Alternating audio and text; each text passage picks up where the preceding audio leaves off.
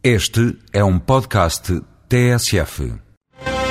No espaço Voz Europa de hoje, o especialista em direito comunitário Miguel Gurjão Henrique explica em que vertente mudam os poderes da União Europeia com o Tratado de Lisboa. Diz claramente que em todas as matérias em que não há representação pelo Presidente do Conselho Europeu, que é só que pode fazer política externa e de segurança, em todas essas matérias, quem representa a União é o Presidente da Comissão.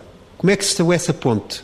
A ponte é basicamente estabelecida através da figura do alto representante, que era o defunto Ministro dos Negócios Estrangeiros da Constituição Europeia, o alto representante para os negócios estrangeiros, que manteve essa parte do nome, não o ministro, mas a parte dos negócios estrangeiros, e da política de segurança, que, ao mesmo tempo que executa a política externa da União no âmbito da política externa de segurança, também é vice-presidente da Comissão.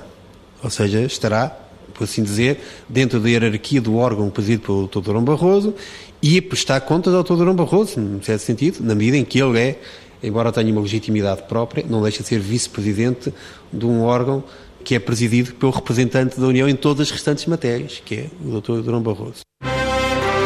Voz Europa, edição de João Francisco Guerreiro.